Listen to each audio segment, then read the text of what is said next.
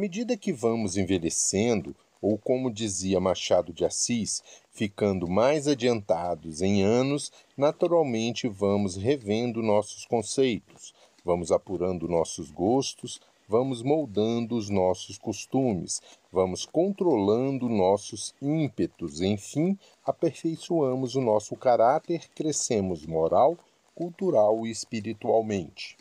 Já se disse muitas vezes que o homem muda de tudo, muda de mulher, muda de família, muda de penteado, muda de amigos, muda de cidade, muda até de sexo, mas nunca muda de time. Isso é fato, é inquestionável, é regra sem exceção. Esse é o primeiro parágrafo do livro Cartas Fraternas de Filemon Félix de Moraes. Filemon tem 61 anos e é natural de Poconé, no Mato Grosso, porta de entrada do Pantanal. Está radicado em Brasília desde 1989. Filemon é formado em letras e tem o famoso curso do professor Filemon, Além de ensinar a língua portuguesa, tem outras atividades literárias. Atualmente é presidente da Academia Águas Lindenses de Letras. Filemon já publicou muitos livros de poesias, contos e crônicas e colabora com alguns meios de comunicação nessa área. A seguir, a entrevista com Filemon para o podcast do Panorama Tricolor. Desde quando você é fluminense e por que você se tornou tricolor? É, eu morava em Campo Grande, Mato Grosso do Sul. Durante a Copa do Mundo de 1970, eu ouvi pelo rádio um jogo Brasil e Inglaterra, em que o Gordon Banks fez aquela defesa espetacular né, na cabeçada do Pelé, mas ali me chamou a atenção exatamente o goleiro da seleção brasileira, Félix e o meu segundo nome é Félix. Então, por essa associação de nome, né, eu comecei a ser Félix. Posteriormente, eu descobri que Félix era goleiro do Fluminense. Então, na verdade, eu costumo dizer que eu me descobri Fluminense aos 11 anos de idade, durante aquele jogo, mas, na verdade, como disse Nelson Rodrigues, eu sou tricolor 40 minutos antes do nada, descobri aos 11 anos. Mas nada de papel para o seu lado, né? Papel só ele mesmo. Exatamente, né? E, e é engraçado que na época eu nem conhecia esse, esse apelido do Félix, né? Porque a Rede Globo, a Rádio Globo que costumava transmitir, eu vi os jogos, né? Pela Rádio Globo, pela, pela Tupi, eles não usavam muito essa, essa, essa denominação, pelo menos que eu me lembre eles usavam mais venerando, alguma coisa assim. Eles que é o sobrenome dele. É o sobrenome dele, exato. Então eu conhecia Félix Venerando, né? E hum, depois que eu, eu passei a descobrir que ele tinha esses, esse apelido né, de, de, de papel. É, naquela época, 1970, você morava no Mato Grosso. Exatamente, em Campo Grande. Em Campo Grande. Que hoje é Mato Grosso do Sul, né? Capital Isso, Mato Grosso Campo Grande. É. É, você alguma vez chegou a morar no Rio de Janeiro? Não. Eu só fui conhecer o Rio de Janeiro em 1980, quando eu passei no concurso para sargento do Exército e fui fazer o curso no Rio de Janeiro. Mas eu já era fluminense em todos os sentidos. Uma curiosidade, Mauro, é que lá em Campo Grande é, não era comum torcer pelos clubes do Rio de Janeiro pela influência de São Paulo, né? Então, eu, todos os meus amigos eram corintianos, santistas sobretudo, alguns palmeirenses, são paulinos raramente, e é claro, o Flamengo também, o que hoje em dia acabou tomando conta, né? Hoje em dia eu chego lá, os meus sobrinhos, sobrinhos netos, são Flamengo, né? Mas tradicionalmente naquela época de menino, os meus amigos torciam sobretudo pelo Santos, alguns corintianos também. Pelos clubes do Rio de Janeiro, só o Flamengo. Fluminense não havia ninguém além de mim. E como é que é sempre torcer à distância? É, isso aí eu só fui perceber depois que eu conheci o Rio de Janeiro, que eu passei a, a ter convívio com a torcida é, do Fluminense, né? Porque antes para mim era uma coisa assim muito natural e além de tudo eu não me sentia à distância pela presença talvez é, de ouvir rádio, né? Eu raramente assistia aos jogos pela televisão, passei a ver televisão já muito depois, mas eu via os jogos do Fluminense pela rádio Inclusive, houve uma época em que eu morei numa estação de trem chamada Carandazal, perto de Corumbá, e lá não havia nenhum outro veículo que entrasse a não ser rádio, sobretudo rádio São Paulo e Rio de Janeiro. Então, eu não me sentia à distância, é como se eu estivesse presente. Tanto que, durante o tempo da máquina tricolor, eu sabia tudo sobre o Fluminense, não só sobre o Fluminense, sobre o futebol no mundo, eu sabia. Eu sabia campeonato argentino, os clubes do, da, é, que disputavam o campeonato sergipano, sabia o nome de todos os clubes, dos principais jogadores. Mas ali eu me sentia, talvez, presente no Maracanã. Sabia um jogo, um Fla-Flu, por exemplo, sabia qual tinha sido o público daquele jogo, ou seja, sabia os detalhes do jogo pelo, é, pela revista Placar, que me chegava às mãos, e, sobretudo, pela rádio. Antes de 1970, como é que era a sua relação com o futebol? Você tinha um time? Não. É, em Campo Grande, nós costumávamos ver os jogos do Operário, né? porque o Operário teve um, um grande desempenho é, no Campeonato Brasileiro, chegou até as finais de um Campeonato Brasileiro, né? foi é, perdeu a semifinal para o São Paulo, né? um jogo até tumultuado. Me lembra até hoje, o atacante se chamava Lima. Exatamente. E o Operário chegou a ter um, um, elenco muito grande, um elenco muito bom, né? Por exemplo, Manga, o grande goleiro Manga, foi goleiro do, do Operário, né? Quando o Operário teve esse destaque. O Comercial também era um time é, da, época que fazia esse clássico com, com o Operário. E nós, quando o, o Estádio Morenão foi inaugurado, em 1974, até foi um Santos e Corinthians, né, que perdão, foi um Flamengo e Corinthians que inaugurou o estádio Morenão. Nós acompanhávamos os jogos né, do Campeonato Brasileiro com o Operário né, e acabávamos tendo essa simpatia pelo Operário. Mas é, depois que é, coincidiu a época que eu já era torcedor do Fluminense, ou seja, o Operário já era o meu segundo time e eu já era Fluminense desde, desde sempre. Né? Desde sempre. E como é que é assistir o Fluminense em regra pela TV? Mas você vai no Rio de vez em quando? É, na verdade, assim, é, o Fluminense jogando num raio de 500 quilômetros de Brasília, estou sempre, né? a não ser que seja impossível. Então, eu acompanho os jogos do Fluminense. Rio de Janeiro eu costumo ir, principalmente é, neste período de verão, outono, campeonato carioca. Eu adoro o Rio de Janeiro, sobretudo no outono, e que coincide com as finais do campeonato carioca, né? que é, é mês de março, antes de começar o campeonato brasileiro. Né? E fim de verão, início de outono. Mas eu também vou ao Rio de Janeiro pelo menos umas cinco vezes por ano para exclusivamente para ver o Fluminense. Às vezes eu arrumo outro pretexto, mas fundamentalmente para ver o Fluminense. Goiânia, sempre que o Fluminense está em Goiânia, eu estou presente. Já fui várias vezes a Belo Horizonte também para ver jogos do Fluminense. Ou seja, eu acabo participando bastante, né? Mas sobretudo depois que eu vim para Brasília, porque eu também morei em Manaus, né? Manaus é que a distância era gigantesca, né? Lá não, não havia possibilidade nenhuma de eu ver um jogo do Fluminense.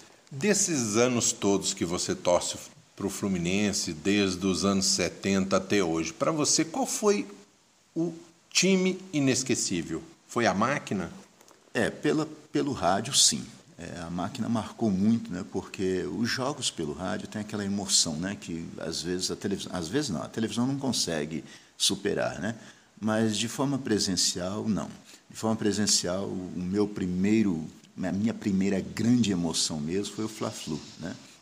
Eu vi o primeiro Fla-Flu, Fla-Flu que eu vi, eu estava morando em Manaus, estava fazendo um estágio em São Paulo, peguei um trem é, sábado à noite em São Paulo fui para o Rio de Janeiro para ver o Fla-Flu. O Fluminense perdeu, né? mas o Fluminense foi campeão naquele ano. É, depois, eu, é, um outro Fla-Flu que me marcou muito foi do dia da morte do Papa, do João Paulo II. Né? É, João Paulo II morreu num sábado, se não me engano, 5 de abril, e o Fla-Flu foi no dia seguinte, né? em que o Fluminense ganhou a final da Taça Rio 4 a 1, né? Com 3 a 0, com 3 a 0, com 30 minutos do segundo tempo já estava 3 a 0, né? Foi um primeiro tempo tumultuado de 0 a 0, né? Foi exatamente o dia em que o Zinho se despediu do Flamengo, né? Foi até o autor do gol de honra, né? E nós metemos aquele 4 a 1, aquele Fla-Flu para mim inesquecível. Me lembro, Preto Casagrande, não foi que fez um Exatamente. partidaço. Aliás, marcou um belo gol, não foi um gol por, por, por cobertura. Cobertura foi o último gol, né? É, naquele dia, o, aquele é, Fidelis, né? É, Alex Fidelinho. Fidelinho, exato. Fez um golaço também, né? Ah, aquele dia nós, o Fluminense estava muito inspirado. Mas o que me marcou aquele jogo foi, sobretudo, a torcida. Porque a torcida do Flamengo, num minuto de silêncio, fez um silêncio, mas com aquela manifestação, né? e depois aplaudiu quando, quando foi dado o pontapé inicial. E a torcida do Fluminense ficou absoluto silêncio. Imediatamente após, aí a torcida do Fluminense começou a cantar a bênção João de Deus. Então aquilo ali foi uma coisa arrepiante, uma coisa inesquecível. E com relação a jogador, Filemon, para você, quem foi o grande craque do Fluminense que você viu jogar ou ouviu jogar? Né? É para mim, questionavelmente, é Rivelino. Né? É, eu fico até um, com um certo sentimento de tristeza de ver que o Rivelino é, hoje não tem essa ligação tão grande com o Fluminense como deveria ter. Né? Mas para mim, inquestionavelmente, foi Rivelino. Mas eu também tenho muitos outros ídolos no Fluminense, por exemplo, o caso Romerito, né? o caso Assis é, alguns outros jogadores que se destacaram recentemente, né? mas para mim o, o, grande jogador do Fluminense, o que para mim é referência, além do Félix naturalmente, né? é o Rivelino. Você escalaria a sua seleção, aqueles jogadores que mais se destacaram em cada posição? É, eu teria até condições de fazer isso, mas aí eu precisaria é, pensar um pouco, né? Porque não, nem todas as posições, né? Eu vejo. Mas, por exemplo, é para mim é o Félix, né? Félix goleiro. Eu cheguei até a fazer uma reportagem um dia sobre Castilho, né? É, escrevendo para uma revista durante a Copa do Mundo de 2014 eu fiz um, um, texto falando sobre dois grandes goleiros no mundo, né? Levi Yashin né? e Castilho, que coincidentemente disputaram quatro Copas, sendo que foi o inverso. Né? Castilho disputou quatro, foi titular em uma. Levi Yashin disputou quatro, foi titular em três. Né? E eles têm muita coincidência, né? os dois têm muita coincidência entre si. Né? Por exemplo, a forma trágica como morreram, tiveram amputação, né? É, no caso do Castilho, no caso do, do Levi Yashin também. Então, Castilho foi uma referência para mim. Agora, se tiver que escolher, porque eu não vi Castilho jogar, né? só sei da história dele, mas para mim Félix é inquestionavelmente o maior. Né? É, Carlos Alberto, né, que, que foi o lateral da seleção, né, é, jogou também pelo Fluminense, né, é, os zagueiros, eu, eu tenho é, pouca lembrança de grandes zagueiros, tirando o Thiago Silva, que é bem recente, né? Lateral esquerdo, Marco Antônio, né? Para mim, Marco Antônio foi. Aliás, o Marco Antônio me fez ser, conhecido na, na, minha cidade, em, em, Campo Grande, porque assistindo a um jogo do Fluminense, é, ele fez uma jogada fabulosa para um lateral esquerdo, né? Aí eu chamei de cracaço, né? Os meus amigos não conheciam esse adjetivo, né? esse superlativo e começaram a me chamar de cracaço como forma de, de zombaria. Né? Então, o Marco Antônio marcou bastante para mim. Meio campo eu tenho uma certa dificuldade. Eu falaria também na zaga ainda do Edinho, né? Mas assim, o Edinho foi o meu grande ídolo é, do exato. Fluminense. É mesmo? É, nos é. anos 70. Aliás, eu deixava meu cabelo crescer igual do Edinho, usava uma camisa branca. Naquela época era difícil você comprar uma camisa em loja. Exato. Eu morava em Anápolis, ah, aí era mais difícil mais ainda. Difícil, é. Comprava uma camisa Ering em branca, um símbolo do Fluminense e o número 5 que ele jogava é, com o número 5. É. Era, era quarto zagueiro, né? Ele, era quarto zagueiro, zagueiro, exato. E então, eu então a minha defesa já está pronta, né? com, com Félix e Carlos. Tá vendo? Não é difícil, a gente é, vai a gente cavando, vai, vai é, cavando, é, vai lembrando. É, então, seria, minha defesa seria é, o Félix, o Carlos Alberto, o Thiago Silva, Edinho e Marco Antônio, né? Agora, volante, eu, eu acho que é o Pintinho. Eu, dos volantes que eu vi jogar, né? Recentemente houve alguns bons jogadores no meio campo do Fluminense, né? mas eu, eu ficaria com um pintinho. Eu não sei como é que ficaria o meu meio aí, tirando o Rivelino. Que é... é o Rivelino já é o camisa 10. É, é exato. É, Paulo César, Caju? Paulo César Caju também, eu gostava muito dele. É, é, Mário Sérgio também, que chegou a jogar pelo Fluminense. Aliás, eu cheguei a considerar o Mário Sérgio o jogador mais técnico do mundo. Eu acho que poucos jogadores tiveram tanta habilidade quanto o Mário Sérgio. Né? O Rivelino era muito mais jogador completo. Eu acho que o Mário Sérgio era aquele cara que escondia a bola. Né? Eu comparo o Mário, Mário Sérgio, resguardadas as proporções, com o Ronaldinho Gaúcho. É o cara que consegue esconder a bola, com o Messi, por É exemplo. mais artista. Mais artista, mais artista da bola, né? Um cara plástico, né? Agora, o, o ataque é que fica difícil, né? O ataque, porque muitos grandes jogadores, né? Nós tivemos o, o caso Romerito, é o próprio a dupla Assis Marco Antônio, Assis e Washington, né? É, Assis e Washington, acho que esse, esse, casal 20 é marcante no Fluminense, né? É, eu não gosto muito, honestamente, de, de falar, por exemplo, eu não tiro as qualidades do Fred, mas se eu tiver que escolher entre Fred e Washington, coração valente, eu fico com Washington. Por quê? Que e Fred... o Washington do Assis? Não, Washington, eu, isso que eu estou dizendo. A, a, dupla, né, o casal 20, o Washington e Assis, para mim é inquestionável, né? Uhum. Mas eu estou dizendo assim, vamos supor que eu queira mais um para substituir um desses aí, né? Ah, entendi. Entre Fred e Washington, coração valente, fica com Washington. Eu vou explicar por quê. Fred é aquele jogador que faz gols importantes, mas não é fominha. Eu vejo o Fred fazendo um, rara, raras vezes eu vi Fred fazer três. E o Coração Valente fazia dois, três, se pudesse, ele metia cinco. É como o Dadá Maravilha. Você acha que o, o, o, Coração Valente tinha mais fome de bola? Mais fome, muito mais fome. Fred faz um, faz dois e se resguarda. Né? Pronto, mas vamos continuar aí o nosso time, né? Então, Gil. Gil, Búfalo Gil, né? O Gil eu vi jogar é, é, em Campo Grande, né? No, no, no, operário mesmo, no comercial.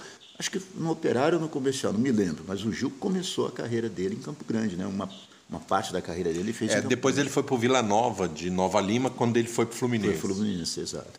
Aí, é, então, mas eu acho assim, o, o Búfalo Gil foi muito jogador em função do Rivelino. Assim como eu acho que o Jairzinho foi grande jogador em função do Pelé, do Gerson, que lançavam, né? Eu acho que assim, é, é, a capacidade dele de romper e de, de, de fazer gol, né, decidia muito a assistência que ele recebia, né, aos lançamentos, né.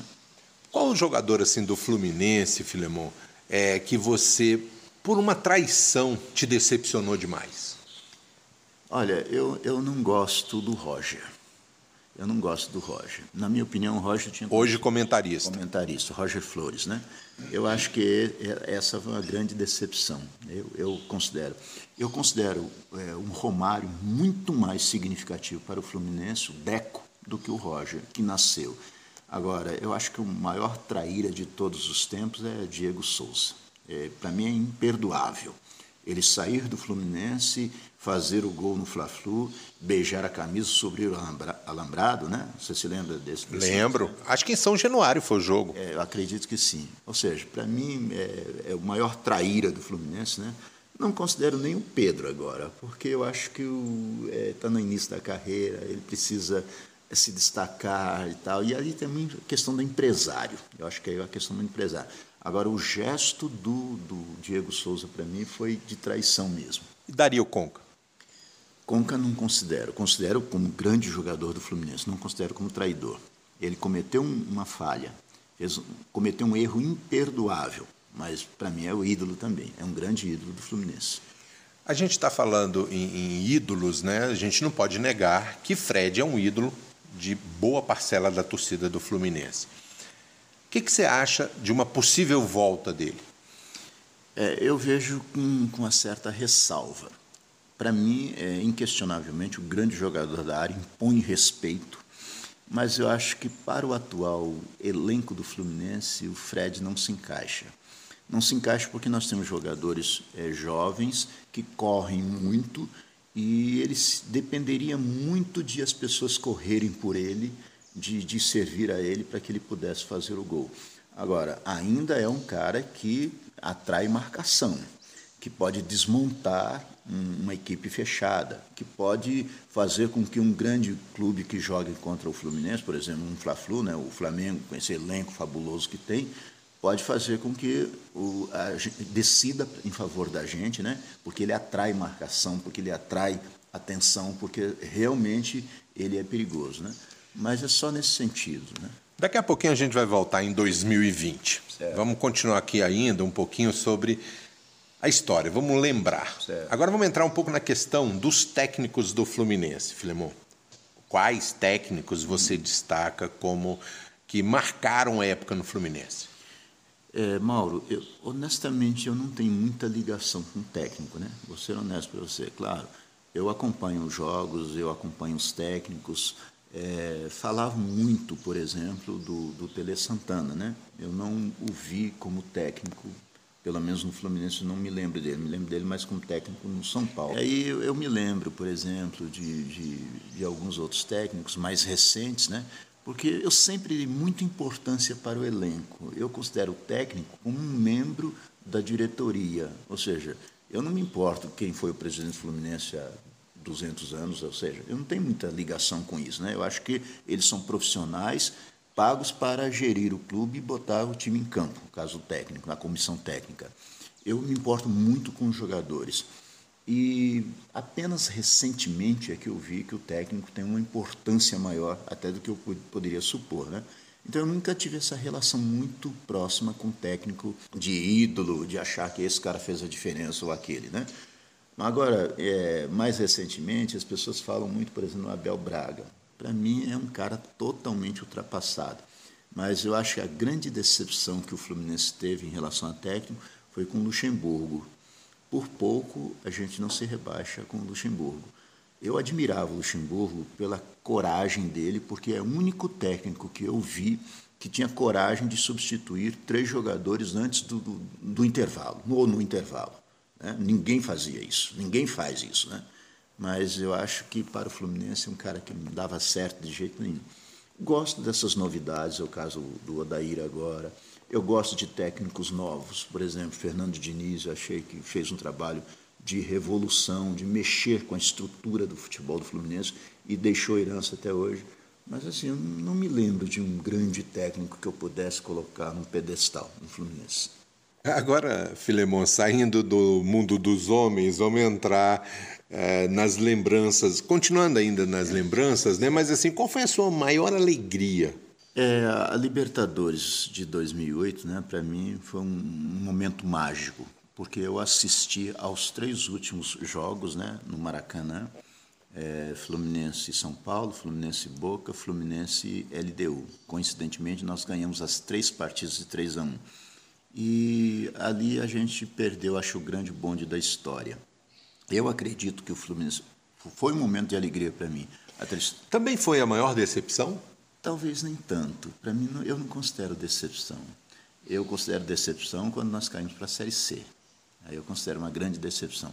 O, o, o fato de nós termos ganho aquele jogo de 3 a 1 e não termos levado, ali eu atribuo a vários fatores. Primeiro, a gente precisava ter imposto uma pressão maior na arbitragem, como todo mundo faz. O técnico, do, a direção do Boca trocou um, um juiz do, 48 eh, horas antes de um jogo contra o próprio Fluminense. Eles trocaram um juiz por suspeição. E o Fluminense não fez isso, deixou que aquele cara, aquele argentino, roubasse a gente, que ali nós somos roubados. Mas também outros, outros fatores. É, a, a, a, Libertadores, naquela época, né, com os dois jogos, é, a final era a única partida em que o gol fora não tinha validade. Ou seja, não tem sentido isso. Nós perdemos um jogo de 4 a 2 ganhamos de 3 a 1 pela lógica, seríamos os campeões. Né? Então, aquele jogo, mas me marcou, sobretudo, a, a presença, a mobilização da torcida do Fluminense. Eu acho que o Maracanã nunca teve uma festa igual àquela. Então, para mim, é uma grande lembrança que eu tenho do Fluminense e, honestamente, eu não me considero ali derrotado. A gente perdeu a possibilidade de algo maior. Mas o que nós fizemos naquele campeonato ali foi uma coisa fora do normal. Filemão, eu não consigo até hoje, desde aquele dia, eu não consigo ver nenhuma imagem daquele jogo contra ele deu. Aliás, as últimas imagens que eu vi daquele jogo foi no próprio jogo. Uhum. Depois, qualquer situação, eu sempre mudei de canal, nunca quis ver nem os gols, uhum. porque até hoje fica na minha cabeça aquele lance aos 14 minutos do segundo tempo da prorrogação, em que o coração valente ajeita de peito para o é. Thiago Neves, que já estava sem perna, dá de biquinho, é. e o goleiro do da LDU dá pontinha de dedo suficiente para desviar a bola que ia entrar no cantinho e botar para fora. A última imagem que eu tenho do jogo é aquela, não consigo mais ver. Pois é, eu, eu, eu, vejo de vez em quando, mas eu, eu, evito ver lances do jogo, né? mas eu, eu vejo repetidas vezes a mobilização da torcida, a festa que a torcida fez. Aquilo ali foi uma coisa gigantesca, né? para mim foi uma coisa gigantesca. Agora, também tem uma grande lembrança do, do Fluminense, foi é, na Copa do Brasil de 2007. Eu saí daqui né, de avião é, para Floripa né, para assistir ao jogo. Chegamos praticamente em cima da hora do jogo. Né? e aquela foi uma festa particular com poucas pessoas, né, em, em, se, se comparando com a torcida do Fluminense Maracanã, mas a festa que nós fizemos em Florianópolis, sobretudo pós-jogo, né, foi uma coisa que me marcou bastante. Você gosta de assistir jogo com turma ou você prefere assistir jogo mais isolado, sozinho?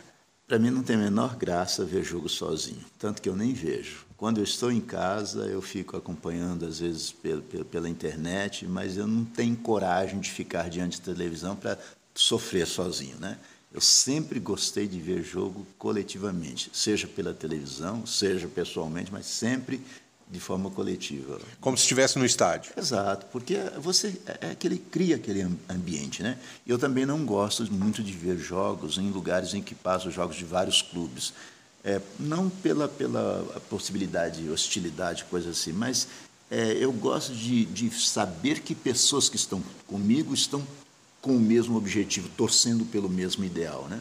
Isso acontece até na Copa do Mundo. Por exemplo, se vier um jogo Brasil-Argentina na minha casa, vier, vierem duas, três pessoas para torcer pela Argentina, eu não permito. Porque eu, eu gosto de estar com pessoas com o mesmo objetivo. Né? Não que eu tenha algo contra as outras torcidas, os outros clubes, né? mas eu, não, eu prefiro ver de uma forma coletiva, mas com o mesmo objetivo, torcendo pelo mesmo clube. Onde é que o Fluminense encontrou um ponto de inflexão ao longo da sua trajetória? Eu digo assim, em questão de que o Fluminense era um time de vanguarda, um time de ponta no futebol, um clube de ponta no futebol. E hoje, obviamente, a gente percebe que o Fluminense perdeu um pouco esse protagonismo. É, o, essa questão do. Eu vejo o Fluminense, é, porque eu, eu, vejo com o coração, eu não vejo com a razão, né? Eu vejo sempre com o coração, com a emoção. Então, para mim, quando eu vejo o Fluminense em campo, é como se eu estivesse vendo um Barcelona, um Real Madrid. E eu até costumo brincar em sala de aula é, brincar, mas no fundo para mim é uma verdade, né? Que o Fluminense para mim é maior do que o Real Madrid, maior do que o Bayern, maior do que o Barcelona. A diferença é só o dinheiro, né? Então é, eu não vejo o Fluminense diminuído. Eu vejo é, boa parte da imprensa, é, pessoas mesmo querendo reduzir a importância do Fluminense mas o Fluminense, para mim, é gigantesco pela história, pelo que faz hoje em dia também, não é só pelo passado, pelo que é hoje, pela instituição que é, é pela forma como, como as pessoas veem o Fluminense. Nós estivemos com esse problema de questão de rebaixamento de tapetão, essa mácula que fizeram questão de imputar a gente, né? mas eu acho que é, apesar disso, o Fluminense é um time, assim, vamos supor, uma família tradicional que venha do exterior e se instale no Brasil. Se tiver que escolher um clube de futebol que torcer, evidentemente que um pai consequente vai deixar o filho torcer pelo Fluminense ou por meia dúzia de clubes do Brasil, mas, sobretudo, do Fluminense para baixo, ou seja, não deixaria torcer para um, um, um Corinthians, para um Flamengo, sem preconceito nenhum, mas eu vejo desse ponto de vista. É como na Inglaterra. Você ter, por exemplo, o Manchester City, que é uma potência hoje em dia, mas é inexpressivo, completamente inexpressivo, se você comparar com, com, com o Flamengo. Chelsea. Chelsea é uma madureira da, da Inglaterra que hoje tem grana, tem dinheiro, tem dinheiro demais e se tornou gigantesco. Agora, Arsenal é um clube que pode passar 200 anos, continua sendo Arsenal. Tem uma história, tem uma relação com a, com a, com a, com a coroa britânica, é completamente diferente. E eu vejo o Fluminense nesse nível. Você tem um casal de filhos e um casal de netos. É, na verdade eu tenho um casal de filhos biológicos, né? um casal de netos biológicos, mas além dos meus três, dois, dois netos biológicos, eu tenho mais três netos de coração que são meus netos para todos os efeitos, né? E aqui em casa é assim, todos, rigorosamente todos, são torcedores do Fluminense. Inclusive os netos não biológicos, os netos de coração. Bernardo tem 10 anos de idade, é fanático pelo Fluminense, torce pelo Bahia por causa do pai dele, mas entre Fluminense e Bahia ele é disparadamente Fluminense. É, a Sofia tem oito anos também, é torcedora do Fluminense, né? E os pequenos também, né? Se algum deles chegar para você e falar, vô ou pai, Né? Pai não mais, né? Porque os meninos já estão grandes, mas hoje o, o vou, vou mudar de time. Eu acho que isso não acontece, né? Começa, não acontece. Segundo, se porventura acontecer, eu mudo a história, não consigo manter, né? A gente vai ter que romper, a gente vai, como eu fiz recentemente, porque a minha neta Manuela, o avô dela, o avô materno dela é torcedor do Cruzeiro. E aí é, a menina chegou aqui em casa falando em Cruzeiro, Cruzeiro, e eu não forçava muito a falar do Fluminense, né? É, mas ela começou a falar do Cruzeiro. Aí a primeira coisa que eu fiz, liguei para ele, para o avô dela, e disse assim: olha, quem paga a mesada da Manuela sou eu. Então, a partir de agora, é guerra. Aí eu fiz a cabeça da Manuela, hoje em dia ela só fala do Fluminense, e falei para ela: Cruzeiro nada. Ela não fala mais do Cruzeiro, é só Fluminense. E, além disso, é, eu comecei a torcer contra o Cruzeiro. Então, foi a maior vitória que eu tive no fim do ano agora com o Cruzeiro rebaixado. Coisa pessoal. Eu faço, eu, fiz, eu faço um pouco diferente, Filemão. Eu fiz o seguinte com os meus filhos: olha, todo mundo tem a plena liberdade de escolher o time que quiser. Qualquer um. Mas cada um vai ter o tratamento conforme o time que escolher. Ninguém arriscou eu não deixo nessa possibilidade, eu não deixo. Houve uma época em que meu filho, com nove anos de idade, por influência de um cunhado flamenguista, né, é, falou para mim que queria ser Flamengo. Eu falei, não, tudo bem, não tem problema. Só que na época eu estava construindo uma quadra de esportes né, na minha casa e eu pintei o símbolo do Fluminense no centro da quadra de esportes. Aí ele disse: ah, Eu queria que fizesse um pouco do Flamengo. Eu falei: ah, Meu filho, você vai crescer, construir a sua casa para ter sua quadra de esporte e pintar emblema desse time. Nos meus sonhos de infância nunca entraram essas cores. E aí eu comecei a fazer algumas pressões, né, de modo que ele nunca gostou muito de futebol, mas virou torcedor do Fluminense a ponto de ir para a faculdade com camisa do Fluminense para é, aproveitando uma época boa né, do Fluminense, né, e até para zombar do, dos amigos. Né? Mas eu não permito de jeito nenhum. Aliás, nem namorados que entram aqui em casa dos filhos, eu, eu, eu permito que venha com, com, outra, outra camisa que não seja o Fluminense. Pode até ser um outro clube, mas aqui dentro é Fluminense. Agora vamos falar um pouquinho de literatura, certo. né, que entrar um pouquinho no seu ramo profissional. É. Né?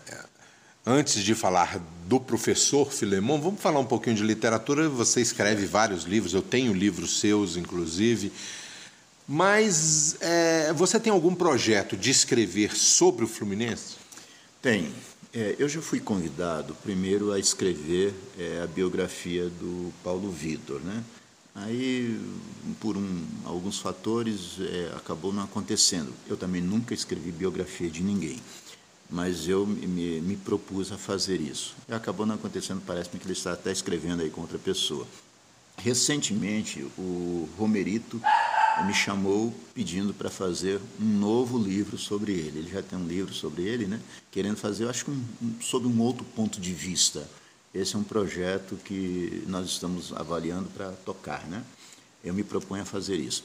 Mas, fora isso, eu tenho um livro de crônicas é, chamado Cartas Fraternas, em que há crônicas, e boa parte dessas crônicas são crônicas esportivas. E em todas as crônicas esportivas, o Fluminense aparece em primeiro plano, né, disparadamente. Né? Aliás, eu falo do esporte, mas sob o ponto de vista do Fluminense, né? qualquer esporte. Mas, além disso mesmo, ainda pretendo escrever um livro só sobre o Fluminense. Não sei como que eu vou fazer. Provavelmente um livro de crônicas, né?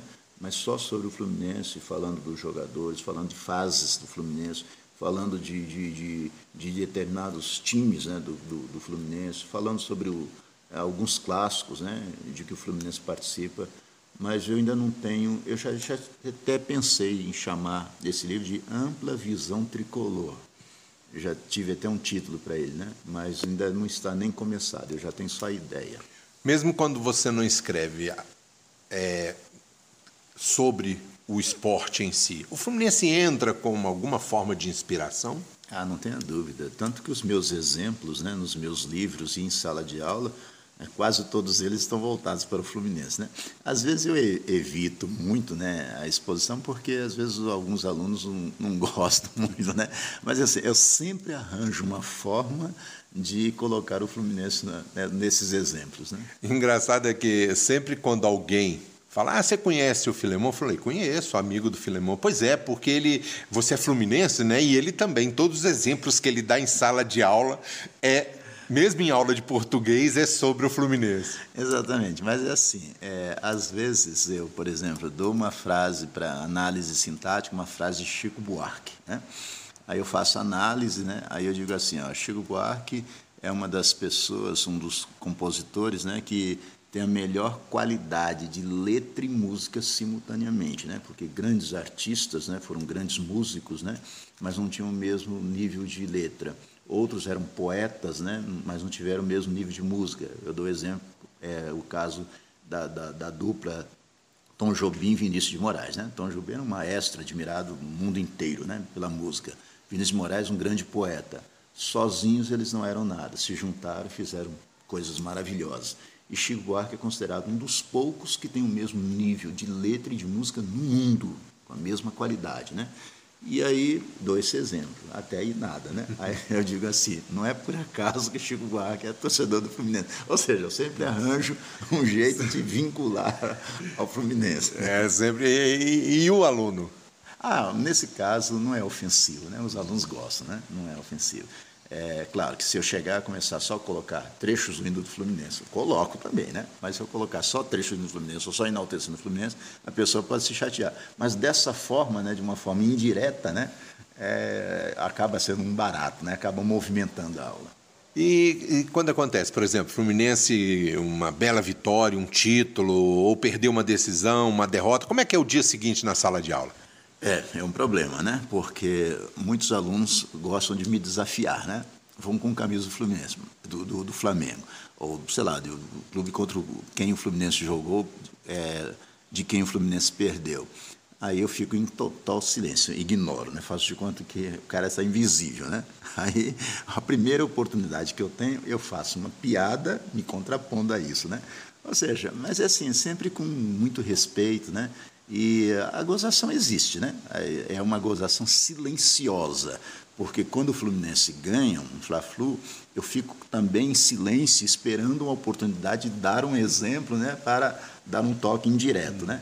E os alunos também fazem isso. Às vezes vão com camisa do outro clube para me provocar, né? Mas eu fico completamente em silêncio, né? E a pessoa fica tentando se mostrar e eu faço de conta que não estou vendo, né? Ou seja, acaba sendo uma brincadeira nesse sentido. Independente na sala de aula, em casa, quando o Fluminense perde, você perde humor? Muito. Não tenha dúvida. Tenha dúvida, né? É, é a segunda-feira mais sem graça que tem quando o Fluminense perde, né? É a quinta-feira mais insossa que existe quando o Fluminense perde. Mexe comigo, a verdade é essa, que às vezes é, a gente arruma até encrenca em casa, porque a mulher, os filhos acham que você está com outro problema, está querendo é, ou seja, como se fosse uma coisa que tivesse relação com eles, quando na verdade é simplesmente o sentimento de derrota do clube. Meu pai era assim, meu pai quando o Fluminense perdia, ninguém podia falar com ele até o dia seguinte. E geralmente eram jogos que a gente via domingo à tarde, passava na televisão, a gente morava em Anápolis e ninguém podia falar com ele. Totalmente inacessível até a segunda-feira. É, eu não chego a tanto, né? mas que eu fico extremamente aborrecido. É aquele, aquele sentimento né? que, que só quem torce né?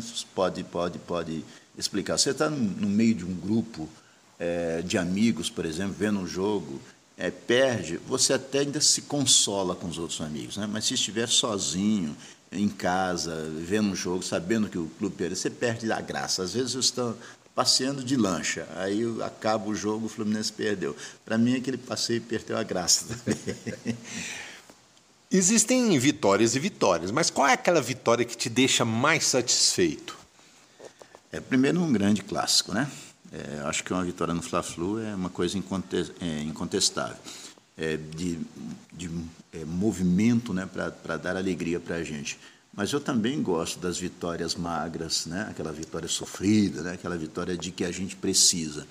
Por exemplo, o Campeonato Brasileiro 2009, né? em que nós estivemos na iminência de ser rebaixado, né? cada uma daquelas vitórias me movimentava, fazia com que eu tivesse muito mais ânimo para a vida, para todas as outras coisas. Né? Então, é, nesse sentido aí, é, eu sou de, de torcer pela vitória ou então um empate heróico, né? Ou seja, quando acontece uma coisa que está na iminência de perder e a gente consegue no mínimo um empate, né? Ou seja, eu vibro com tudo.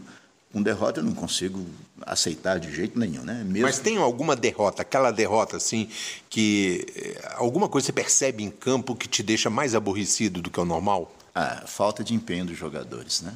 É, me irrita muito, por isso que eu não gosto de ver jogos sozinho porque eu, eu vejo é, eu vejo com muito mais atenção o jogo. Então eu percebo que alguns jogadores não têm o empenho que deveriam ter, né?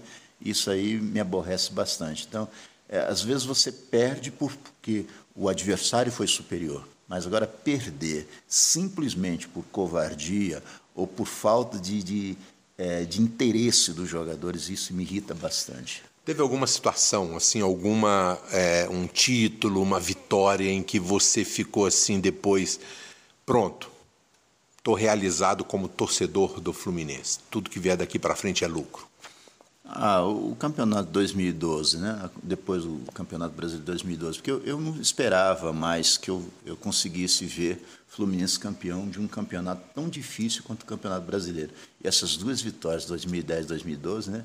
Para mim modificaram muito, né? A minha forma de, de, de torcer. E eu acho que isso também fez com que o Fluminense sobrevivesse, né? Porque é inquestionável. Nos últimos dez anos nós faturamos dois dois campeonatos brasileiros, faturamos uma Copa do Brasil. Isso é extremamente expressivo. A fase de 2007 a 2012, né, nós tivemos 2007, campeão da Copa do Brasil, 2008, Libertadores, 2009, Sul-Americana e aquela fuga do rebaixamento que a gente pode considerar como título, né? 10 e 12 títulos, 11 terceiro lugar, o quarto eu não me lembro. Exato. Então, é, essa fase aí, né, foi uma fase muito boa do Fluminense e eu vivi para passar essa fase, para conhecer essa fase, né? Então, para mim, eu já me sinto assim realizado. Agora, eu gostaria realmente de ver um título internacional do Fluminense, né? Eu acho que a gente perdeu duas grandes oportunidades. Dificilmente a gente vai ter outra oportunidade de Libertadores, pelo menos no meu tempo, né? Talvez uma sul-americana ainda dê para beliscar, mas de Libertadores eu acho muito difícil mas de qualquer maneira eu já me sinto realizado nesse sentido, né?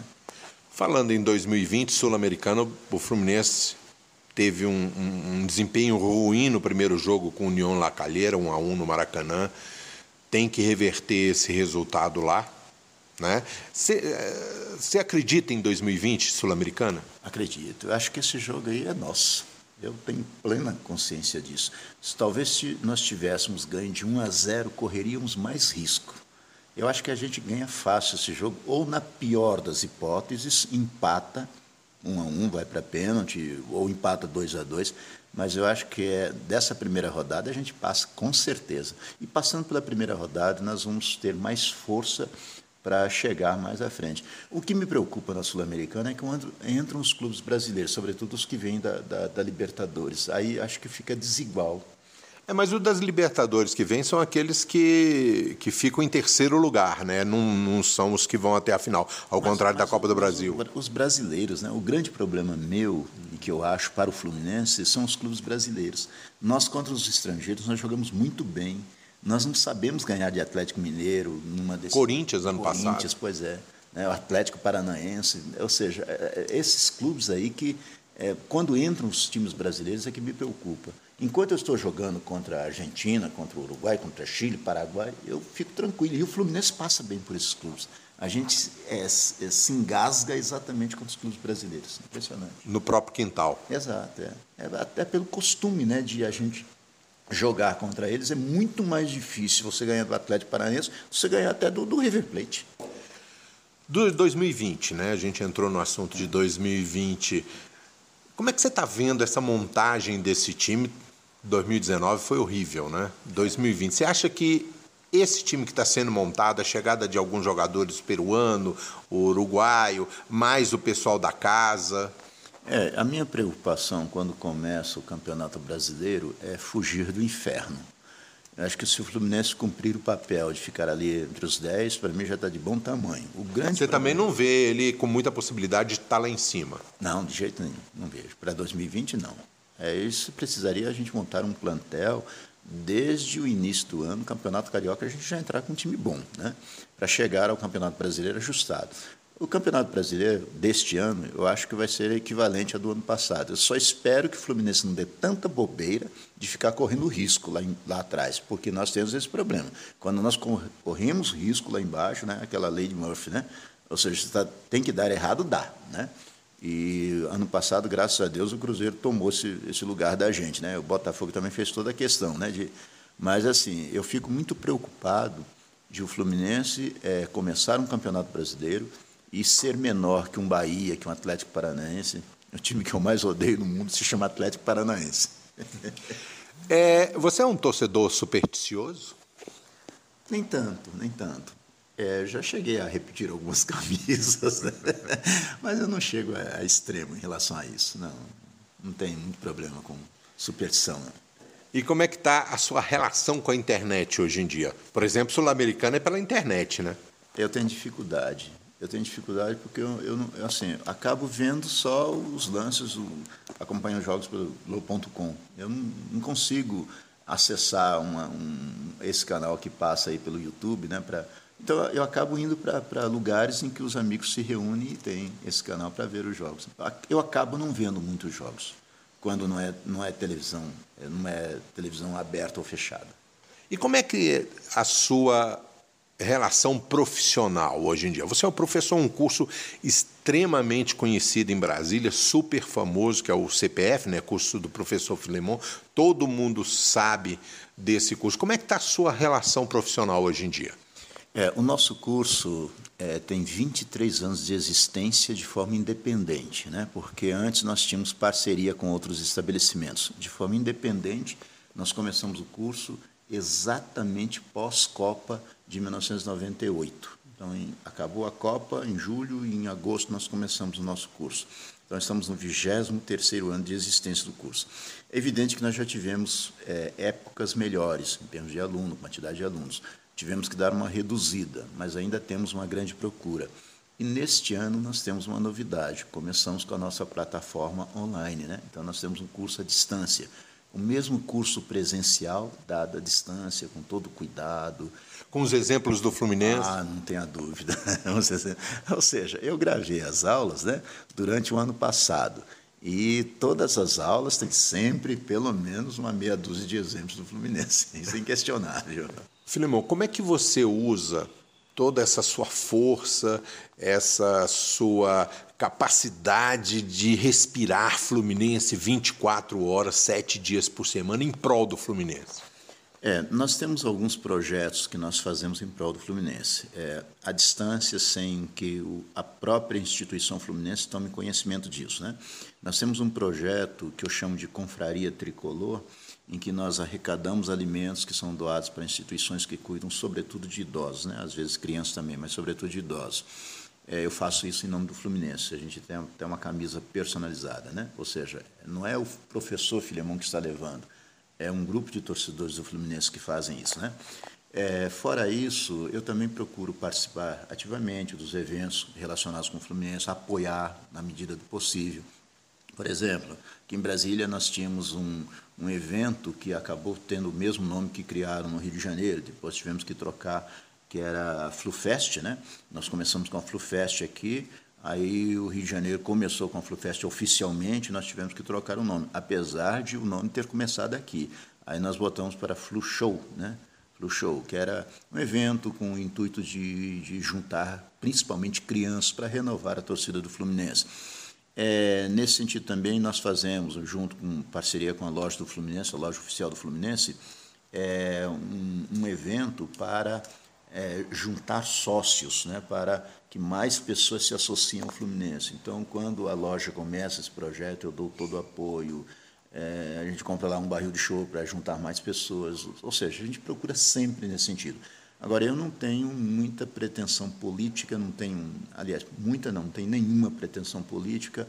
Já apoiei a, até o atual do, presidente do Fluminense, né, na sua candidatura.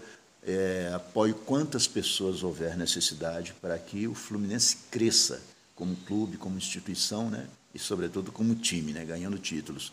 Mas assim, é tudo que eu posso fazer, é, eu procuro fazer e, de preferência, colocando o Fluminense em primeiro plano. Qual o seu grande sonho com relação ao Fluminense? É, eu quero ver o Fluminense campeão mundial. Esse é um sonho de que eu não abro mão. Né? Dificilmente eu vou conseguir ver isso. Mas se eu vir o Fluminense é, campeão de, de, um título internacional, para mim estou plenamente realizado. Mas eu acredito que ainda exista essa possibilidade. Né? Acho que um bom planejamento para daqui a cinco anos, se nós conseguirmos formar atrair um investimento para o Fluminense. O Fluminense tem que se abrir para um investimento estrangeiro. A gente tem capacidade. Se nós tivéssemos uma pessoa, uma empresa que conseguisse vender a imagem do Fluminense para um, grupo de investidores estrangeiros e nós trouxéssemos para montar um time pelo menos competitivo, é, nós temos condições de ser talvez uma das maiores torcidas do Brasil pela simpatia que o Fluminense desperta nas pessoas. O Fluminense é um dos clubes que tem menos rejeição, apesar de nós termos a imagem maculada com o negócio de tapetão recentemente, mas é um clube assim que tem menos rejeição em qualquer lugar do mundo. É pelas cores, pela forma como o Fluminense foi criado, né? pelo, pelo, por ser pioneiro no futebol no Brasil. Ou seja, por tudo isso, pela simpatia natural que até o próprio nome inspira. Eu acho que nós temos condições de conseguir isso. Se nós conseguirmos um investimento que não precisa vender o Fluminense para um grupo estrangeiro, mas pelo menos um bom é, patrocínio né, de um grupo estrangeiro, um grupo forte, né, acho que nós temos condições de chegar e montar um time competitivo e um time para pelo menos beliscar aí um campeonato sul-americano ou talvez uma Libertadores. E se nós ganharmos a Libertadores, para ter certeza absoluta de que ganhamos o Mundial também. Valeu, Filemon. Muito obrigado pela entrevista. Um prazer, né? Inclusive, esse local onde a gente está gravando, com esse barulho ao fundo do Lago Paranoá, com essas palmeiras né, que a gente está tendo aqui no fundo, dá a impressão que a gente está na beira do mar. Exato, né? Lembra um pouco o Fluminense, lembra um pouco o Rio de Janeiro. Inclusive aqui chama Prainha, né? O seu, a sua casa termina aqui na beira do Lago Paranoá, do lado da, da lagoa. Muito obrigado, Filemon. Um grande prazer falar contigo, um grande prazer de ouvir Fluminense. A gente aprende muita coisa e o ouvinte, com certeza, deste podcast vai adorar essa entrevista. Eu que agradeço a oportunidade, Mauro. É, você sabe que é um grande amigo, nós estamos sempre à disposição, né?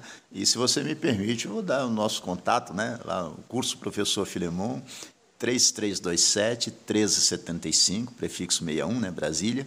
E, além disso, nós estamos presentes aí na, na, nas redes sociais, né? É, o nosso site é www.professorfilemon.com.br. Saudações tricolores. Tá aí. Muito obrigado. Um abraço. Fica por aqui o podcast do Panorama Tricolor. Um abraço para todo mundo.